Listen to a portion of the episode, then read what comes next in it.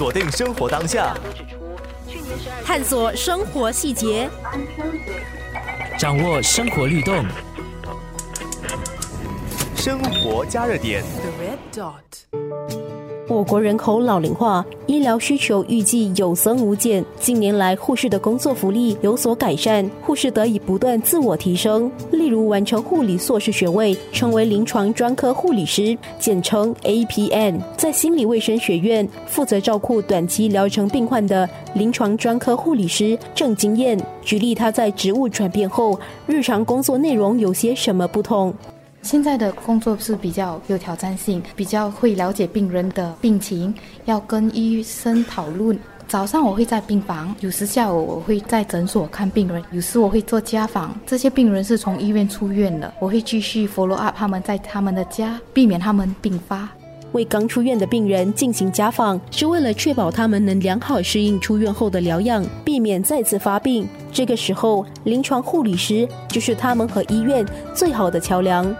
我会去做家访，一个礼拜一次到一个月。一个月过后，他们还是会需要回来复诊。病人出院的时候，并发几率很高，所以这一个月呃很重要。我们也是有研究，有什么样的家访比较成功，让病人不会并发。生活加热点，在国大医院肿瘤中心工作的林景军分享了当初他选择成为临床专业护理师的原因。做工作了五年之后，我有去读一个硕士，最后我成为一位临床专业护理师。在这之前跟我之后的工作，其实工作内容非常不一样。临床专业护理师，我的工作内容需要我提供门诊服务，所以需要病房和门诊两边跑。虽然无法像以前一样啊，一直啊待在病房里从头到脚照顾病人，这个其实更极具挑战性。在我们的肿瘤中心，现在一共有五位合格的临床。专业护理师，其中一个服务其实是由我们轮流给予的。有些病人可能他们今天要接受化疗，可是他们没有看医生，昨天或者是前天看了医生，今天来接受化疗，他们也不是，比如发烧、疼痛，我们会轮流去检验病人，所以其实医生就不用去。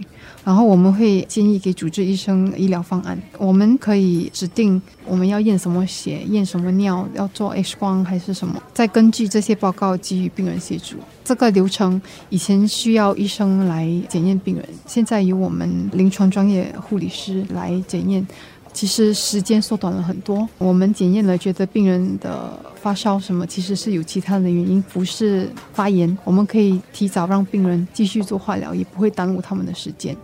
林景娟同时也是多发性骨髓瘤的专科护理护士，每星期也要和医生一起提供门诊服务。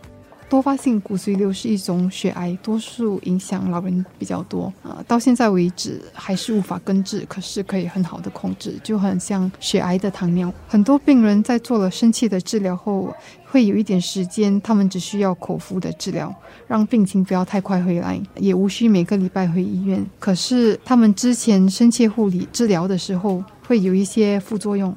并发症病情稳定，他们也需要时间慢慢适应回以前的生活。开始看诊之前，我就会跟我的医生们讨论，与哪一些病人是我看，与哪些病人是医生们看。医生们要我跟病人了解家里的情况，或者是说病人的副作用有没有什么其他方法可以帮助他们。就比如说，病人在做完化疗之后，他们会很累，越不动就越累。我得跟他们商量哦，早上的时候可能去做一点晨运。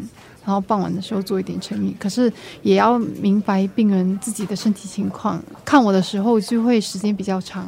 从国立大学里程爱里护理中心第一届大学护理系毕业，入行近十年的林景君也曾经考虑过转换跑道。其实，在还没有成为临床专业护理师之前，我有想过去读医科。那个时候压力也是蛮大的，因为很多人一直问我，为什么你不要读医科？为什么你的成绩这么好之类的。父母也是说，如果你想，我们会支持你。考虑了许久，我就不想失去护士与癌症病人的这份特殊的感情。我做护士第四年，那个时候就医院批准我，然后支持我去读这个硕士，所以圆了这个梦。高级护理护士是医生和护士的结合，单单医生或者是单单护士无法做的一份责任。